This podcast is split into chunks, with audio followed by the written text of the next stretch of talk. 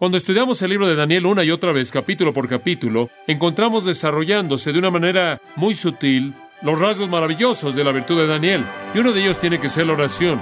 Él entendió que la oración era vivir en la presencia de Dios y nada podía cambiar eso.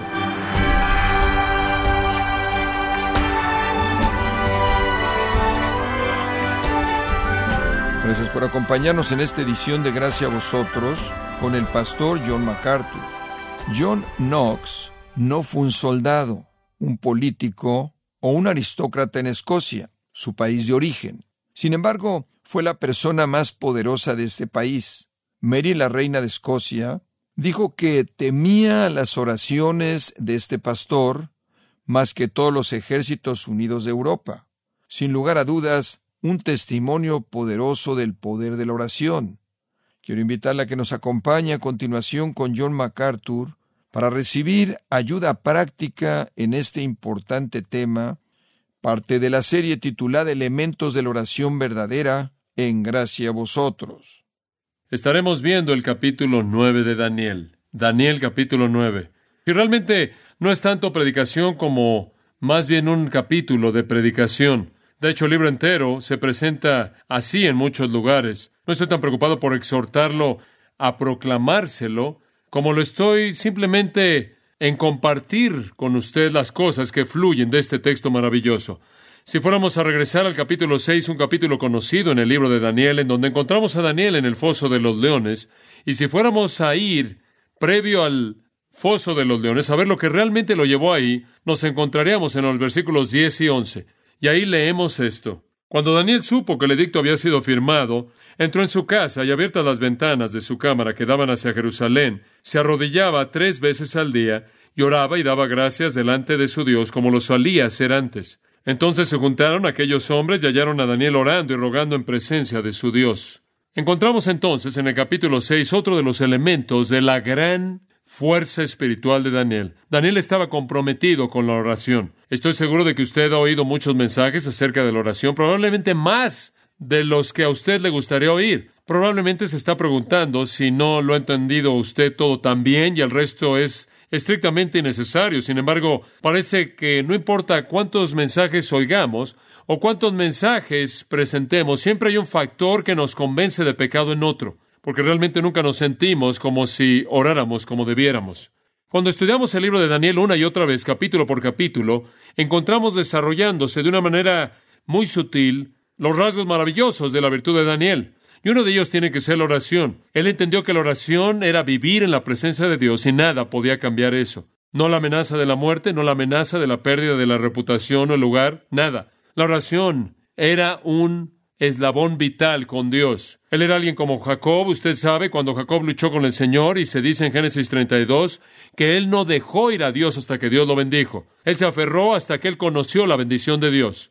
Bueno, Daniel era así. Daniel prevaleció en la oración contra el edicto del rey. Él prevaleció en la oración en el capítulo 9 y en medio de lo que era una situación de crisis en la vida de su amado pueblo y nación. Y vemos en el capítulo 9, los primeros 19 versículos, la oración de Daniel. Es la única oración de Daniel realmente de cualquier sustancia que tenemos y es una maestra. Y vemos del versículo 20 al 27 la respuesta. Pero por ahora quiero que veamos la oración porque quiero que veamos la maravilla de esta maravillosa oración intercesora. Conforme Daniel, el hombre de Dios, invoca al Dios que él ama y en quien confía, esta oración, y como dije, de una manera sutil, se vuelve un modelo de oración para nosotros. No es que Daniel ofrece así, no es que se vuelva instructiva para nosotros en sí misma, es que su ejemplo mismo, lo que se vuelve un modelo para nuestra oración, y Daniel estaba viviendo una vida que literalmente estaba fluyendo en la vena de la oración constantemente. Dele Moody dijo, aquellos que han dejado la impresión más profunda en esta tierra maldecida por el pecado han sido hombres y mujeres de oración. Fin de la cita. Robert Murray McChain, ese gran hombre de oración, dijo, y cito, una gran parte de mi tiempo es pasada en sintonizar mi corazón para la oración, porque la oración es el vínculo que conecta la tierra con el cielo. Fin de la cita.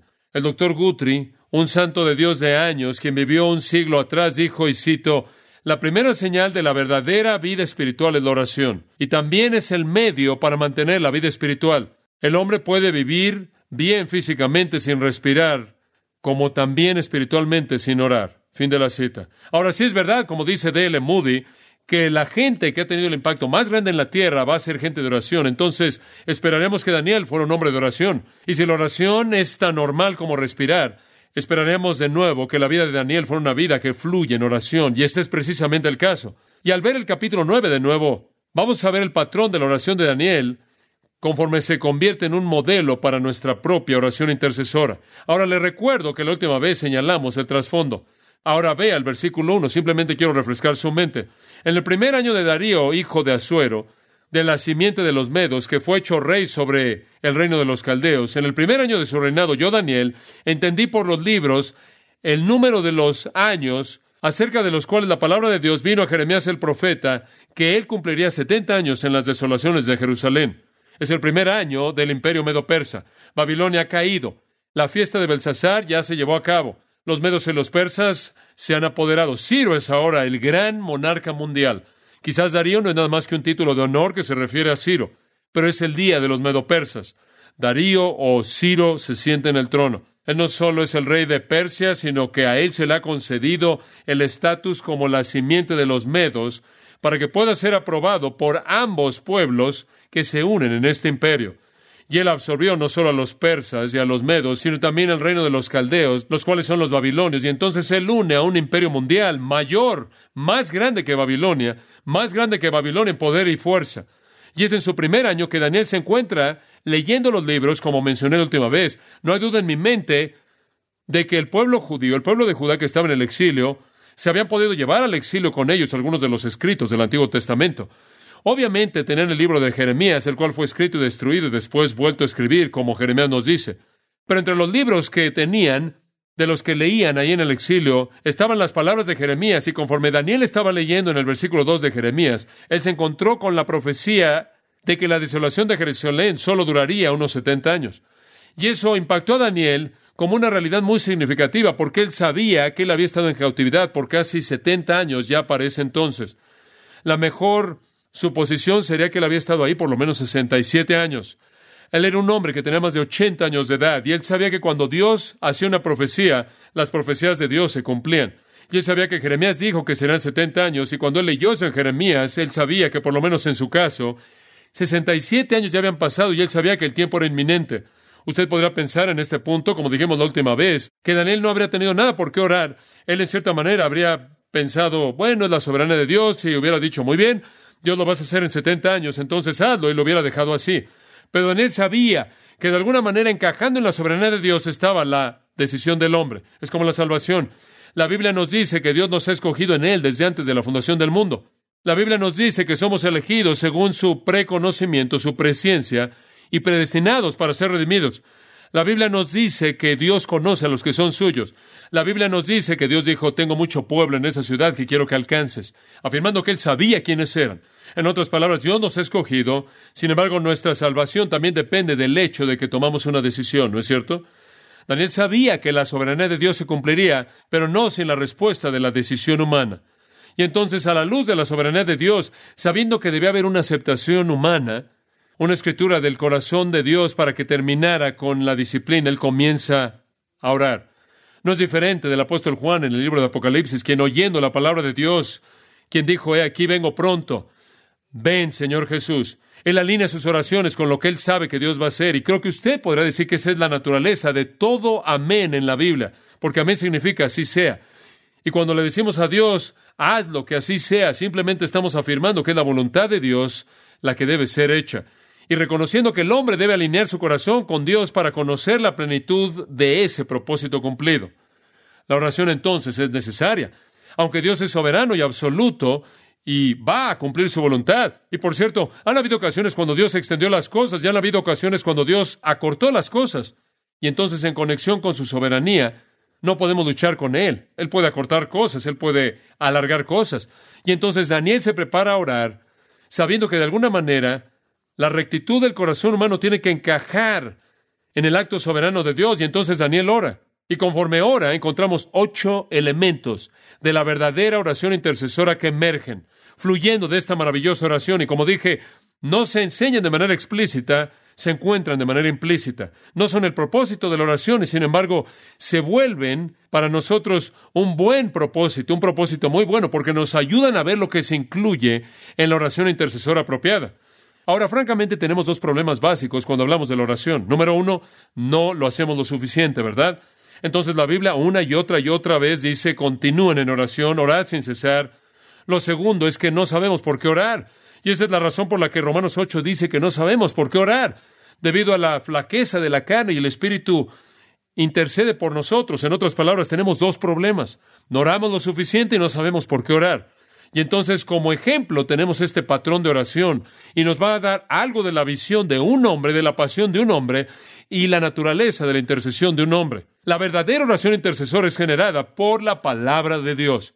Vamos a Dios primordialmente como una respuesta a su palabra actuando en nuestros corazones. Y compartí con usted que esto lo sé a partir de mi propia experiencia personal, que los tiempos de mi oración más fiel son los tiempos en los que estoy recibiendo la palabra de Dios. De hecho, semana tras semana, conforme me siento y estudio la palabra de Dios, hallo que es imposible el que sea una calle de una dirección. No puedo ir a Dios a hablar sin responderle en oración. Y se vuelve una conversación. Y la oración de Daniel fue así. El versículo 2 dice, Yo, Daniel, miré atentamente en los libros. Y después en el versículo 3, y volví mi rostro a Dios el Señor, buscándole en oración. La oración nació a partir del entendimiento de la palabra de Dios. Ahora, si usted estudia la palabra de Dios, descubre que una y otra vez la Biblia dice, velad y orad. Velad y orad. Jesús lo dice repetidamente, Pedro lo dice, velad y orad. Y de lo que están hablando ahí, básicamente es, observe lo que está pasando, perciba lo que está sucediendo, mantenga sus ojos abiertos, sé específico acerca de lo que está orando. Ahora escúcheme, la única manera en la que usted puede velar y saber por qué orar es cuando usted sabe lo que la palabra de Dios dice acerca de lo que está viendo. ¿Se da cuenta? Usted debe percibir el mundo y sus acontecimientos, la iglesia y sus acontecimientos, el pueblo de Israel y sus acontecimientos. Usted debe ser capaz de ver lo que está pasando a la luz de la palabra de Dios de lo contrario, usted no entiende los propósitos de Dios en la historia y usted no puede orar de manera inteligente y entonces observamos no solo el escenario a nuestro alrededor, sino que observamos la palabra de Dios para determinar con qué cuidado y de manera apropiada debemos orar. En Nehemías capítulo 1, Nehemías dice en el versículo 11, Oh Señor, te ruego que tu oído esté atento a la oración de tu siervo y a la oración de tus siervos que se deleitan en temer tu nombre, y prospera a tus siervos en este día y concédele misericordia a los ojos de este hombre, porque yo era el copero del rey. ¿Por qué estaba orando? ¿Por qué estaba orando? Oyó que la ciudad de Jerusalén estaba en ruinas. Entonces, ¿qué? ¿Por qué lo hizo es orar? Porque él sabía que la ciudad de Jerusalén era la ciudad amada de Dios. Y lo que él vio fue filtrado a través del conocimiento de la palabra de Dios y lo llevó a sus rodillas. Nunca podremos entender lo que está pasando a menos de que lo entendamos en el contexto de la palabra de Dios. Y conforme vemos la palabra de Dios como Daniel lo hizo, que envió el escenario a su alrededor, la cautividad, la disciplina, el tiempo de Judá estando en Babilonia y ahora bajo el dominio medo-persa, un tiempo en el que estaban siendo subyugados bajo el paganismo, él solo podía analizar lo que estaba pasando y a dónde iba cuando la palabra de Dios fue abierta ante él y él vio que debían ser 70 años y eso lo llevó a la oración. Entonces, entre mejor entendamos la palabra de Dios, mejor podemos entender el escenario, y más nuestras oraciones se van a conformar con lo que Dios tiene en mente. La oración intercesora, entonces, amados, es generada por la palabra de Dios. La gente del libro es gente de oración fuera de la palabra de Dios. Nuestras oraciones van a ser palabras superficiales y sin significado. En segundo lugar, la oración intercesora no solo está generada por la palabra de Dios, está arraigada en la voluntad de Dios, y Él lo sabe en el versículo 2, cuando Él dice, Jeremías dijo 70 años, y yo dije, Señor, por eso voy a orar. Versículo 3. Y ahí en el versículo 19, Él dice, oye Señor, y hazlo, no tardes. En otras palabras, Dios, haz lo que Jeremías dijo que tú ibas a hacer. Haz tu voluntad. Haz tu voluntad. Como vimos la última vez, eso es esencialmente el corazón de toda la oración.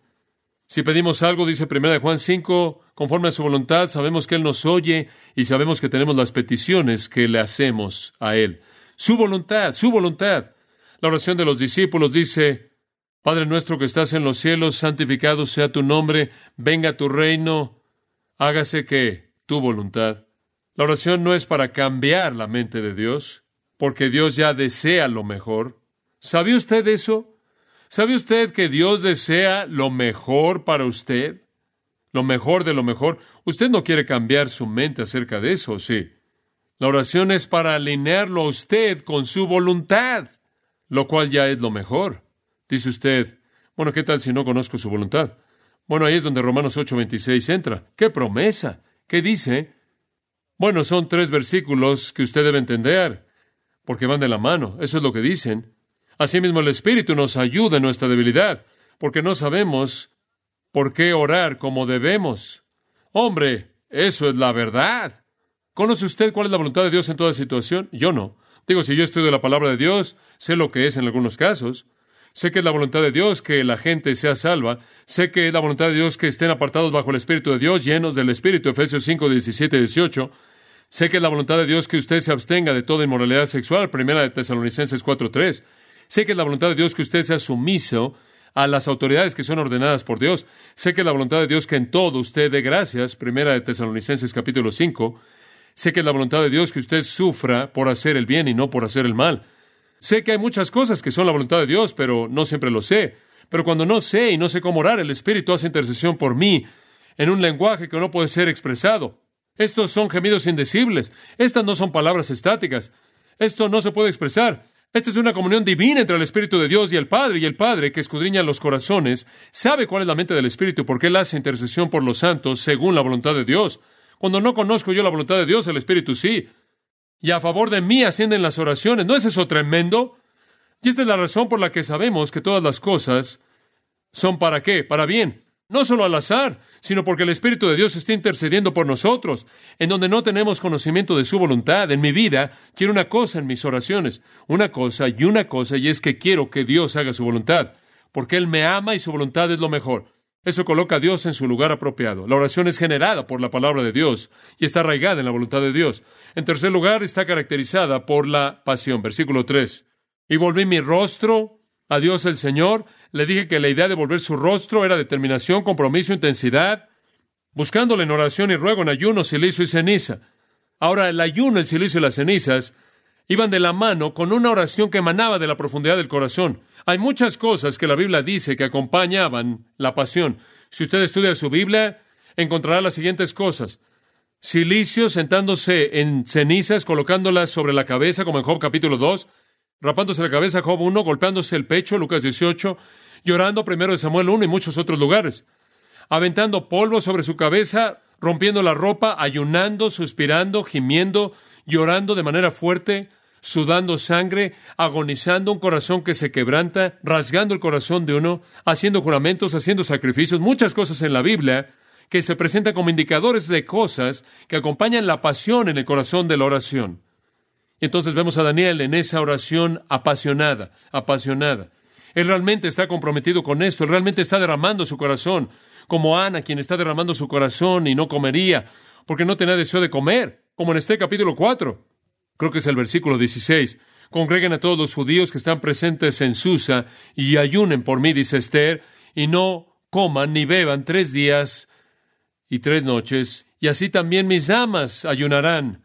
Y entonces yo iré al rey, lo cual no es según la ley, y si yo perezco, que perezca. Oración apasionada. Lo encontramos en Lucas capítulo 11 de nuevo, en la historia maravillosa que nuestro Señor cuenta en Lucas 11, versículos 5 al 10, simplemente recordándole brevemente y él le dijo, ¿quién de vosotros tiene un amigo y va a él a medianoche y le dice, amigo, dame tres panes? Y un amigo mío en su viaje viene y no tengo nada que darle. Y él no le dará, no me molestes, la puerta está cerrada y mis hijos están conmigo en la cama. Así es como se mantenían calientes y no me puedo levantar y dártelos. Os digo que aunque él no se levante y se los dé, porque es su amigo, sin embargo, por su importunidad y su llamar constantemente, se levantará y le dará lo que necesite. Y os digo, pedid y se os dará, buscad y hallaréis, llamad y se os abrirá. En otras palabras, Dios responde a la pasión. Brooks dijo hace años atrás, así como un fuego pintado no es un fuego, un hombre muerto no es un hombre, y así la oración fría no es oración. En un fuego pintado no hay calor, en un hombre muerto no hay vida, en una oración fría no hay omnipotencia, no hay devoción y no hay bendición.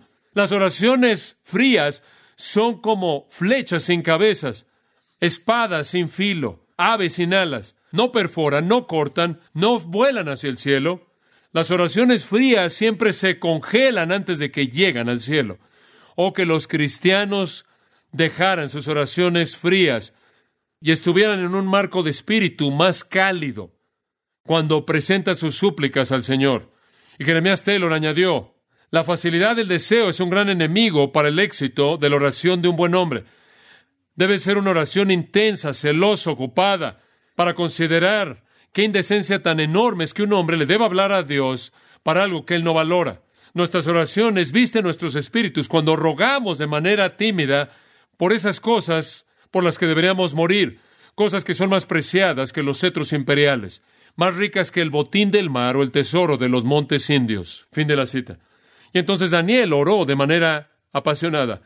Ahora cuarto y después en adelante hasta nuestra octava. Las marcas de la oración intercesora.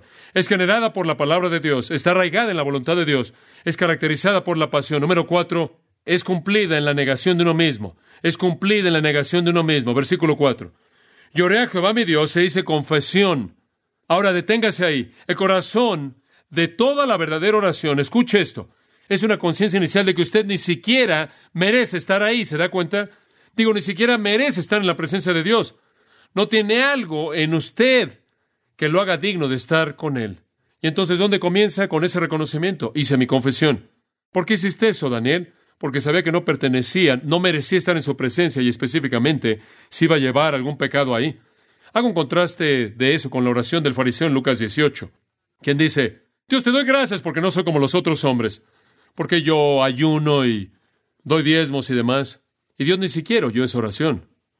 En términos de una respuesta, porque se exaltaba a sí mismo como un justo, porque buscaba lo suyo, tenía confianza en sí mismo. Se exaltaba a sí mismo como justo. Y entonces Daniel comienza con el reconocimiento que él no merece estar ahí. Supongo que Daniel quizás en su corazón trajo todo tipo de cosas. Estoy seguro de que él escudriñó su vida entera y encontró todo lo que estaba entre él y Dios. Impiedad impía, sordera, a la voz divina, desobediencia a mandatos claros y simples, menosprecio del señorío soberano de Dios. Todas estas cosas llevaron a Daniel al punto de humildad y amados, le quiero decir una cosa, la humildad es la única actitud a partir de la cual la verdadera oración emana. La única.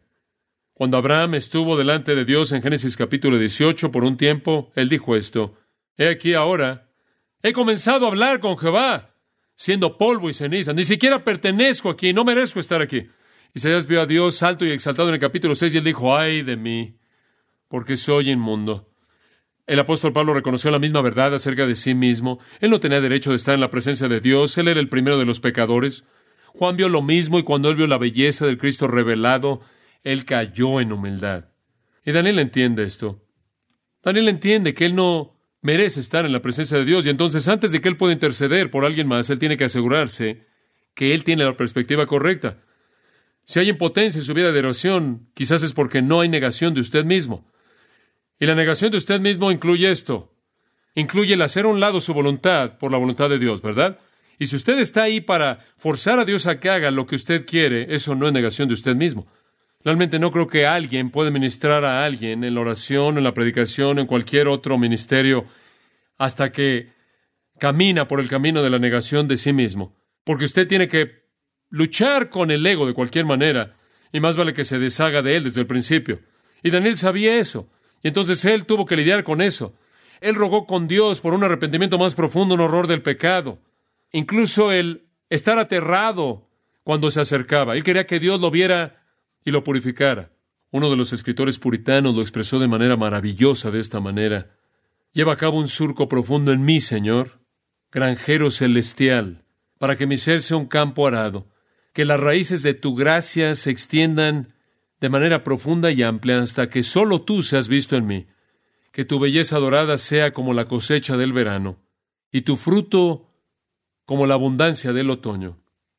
La verdadera intercesión es generada por la palabra de Dios, está arraigada en la voluntad de Dios, se caracteriza por la pasión y es cumplida en la negación de uno mismo. Y en quinto lugar, la verdadera oración intercesora se identifica con el pueblo de Dios.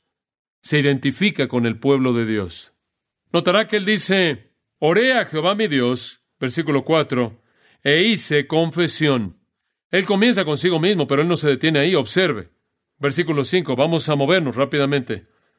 Hemos pecado, versículo 5. Versículo 6, no hemos obedecido. Versículo 7, tuya es, Señor, la justicia y nuestra la confusión de rostro. Versículo 8, oh Jehová, nuestra la confusión de rostro. Versículo 10, y no obedecimos. Versículo 11, todo Israel traspasó tu ley apartándose para no obedecer tu voz, por lo cual ha caído sobre nosotros la maldad y el juramento que está escrito en la ley de Moisés, siervo de Dios, porque contra él pecamos. Versículo 12, él habló contra nosotros, nuestros jueces que nos juzgaron. Versículo 13, nosotros, nuestro nosotros. Versículo 14, nosotros, nosotros. Versículo 15, nosotros. Y hemos hecho impíamente. Versículo 16, nuestro pecado, nuestros padres. Un menosprecio contra todos nosotros. Ahora escuche, la verdadera oración intercesora identifica al que está orando con el pueblo por el que está orando. Es algo tremendo. Pablo lo tuvo cuando él dijo, orando siempre por todos los santos, y después añadió en Efesios 6:19, y orando sobre cualquier otro por mí. El enfoque de nuestras oraciones, amados, debe estar en otros.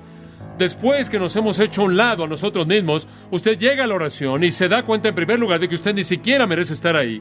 Pero la palabra de Dios lo ha llamado a estar ahí, y usted busca la voluntad de Dios, y usted hace un lado su propia voluntad, y entonces derrama su corazón a favor de otros.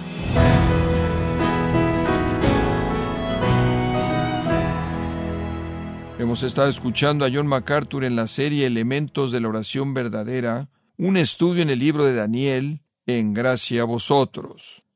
Estimado oyente, John MacArthur ha escrito el libro titulado Nuestra suficiencia en Cristo y puede obtener una copia en gracia.org o en su librería cristiana más cercana. También quiero recordarle que puede descargar gratuitamente todos los sermones de la serie Elementos de la Oración Verdadera, así como las transcripciones y todos aquellos que he escuchado en semanas o meses anteriores en gracia.org.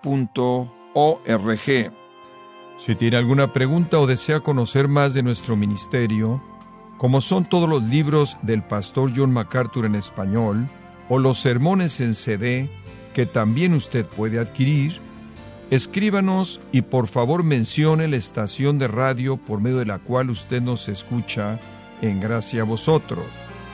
Es importante conocer no solo el país y ciudad de donde usted nos escucha, sino también la radio. Para quienes contactan nuestro ministerio por primera vez, pueden solicitar una copia del mensaje de promoción sin costo alguno, un mensaje por oyente únicamente. Si usted vive en los Estados Unidos o Puerto Rico, escríbanos a Gracia Vosotros, P.O. Box 4000, Panorama City, California 91412. O puede escribirnos a través del siguiente correo electrónico radio arroba y en nuestra oración que Dios haya obrado en su vida y hablado a su corazón, desafiándole y ministrándole por medio de la enseñanza de su palabra. Y tenga presente que sus oraciones son vitales y que puede ofrendar a gracia a vosotros yendo a nuestra página en gracia.org.